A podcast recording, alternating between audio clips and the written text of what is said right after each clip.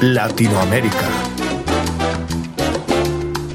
Carlos Spegaccini fue un botánico y micólogo ítalo-argentino que en su dilatada carrera describiría más de 2.900 nuevas especies para la ciencia, pertenecientes a diversas familias de plantas y hongos.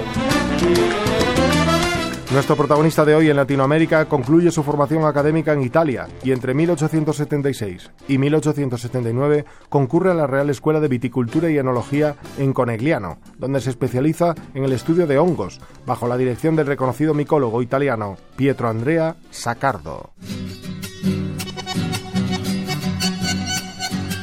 Sus primeras publicaciones discurrieron sobre los hongos parasitarios en la vid, y los basidiomycotas y algunas variedades de ascomicotas comunes en Italia del Norte.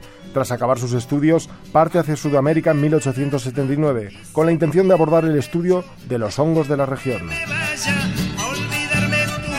Llega hacia fines de ese año a Argentina, país en el cual forma más tarde su familia, y en 1880 se incorpora al Gabinete de Historia Natural de la Facultad de Ciencias Físico-Naturales de la Universidad de Buenos Aires, donde publica sus primeros trabajos en los anales de la Sociedad Científica Argentina, siendo su primer hongo descrito el Agaricus platense.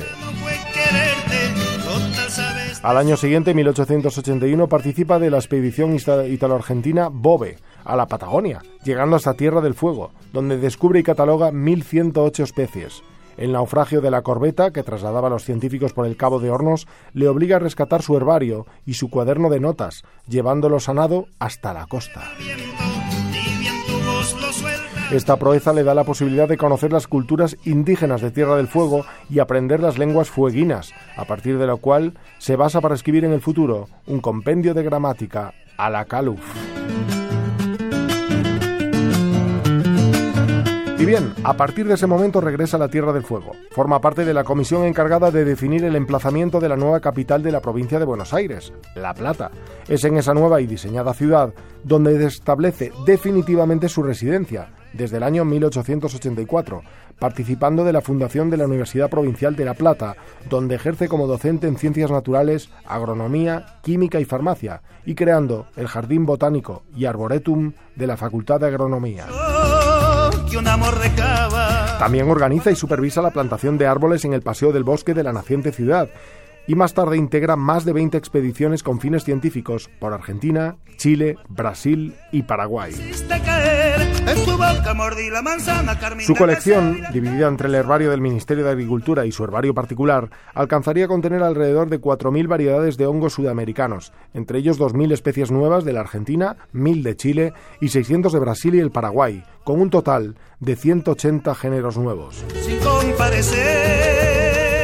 su labor fue, pues, importantísima, ya que anteriormente a sus investigaciones en el país, la flora micológica argentina contaba con menos de 50 especies conocidas. Por esta razón, Spegaccini es considerado uno de los micólogos más reconocidos del mundo en su época.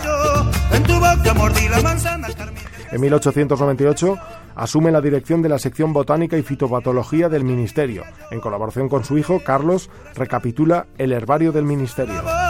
Y ya en 1924 edita la revista argentina de Botánica, de la cual aparecen cuatro números, redactados exclusivamente por él. En su testamento declara al Museo de Ciencias Naturales de La Plata heredero de su casa, de sus colecciones y de su instrumental científico, para así ser fundado un instituto de botánica que lleva su nombre. Resultado de esta voluntad, llega el Instituto Carlos Spegaccini, abierto pues en 1930.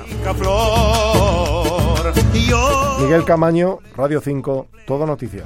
Y mi barco se hunde en tu mar de amor.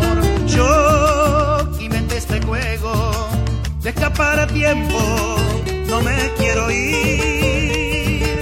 Tú sin mover un dedo me diste el señuelo que te puse a ti. En tu boca mordí la manzana, carmín del deseo y la tentación. Pero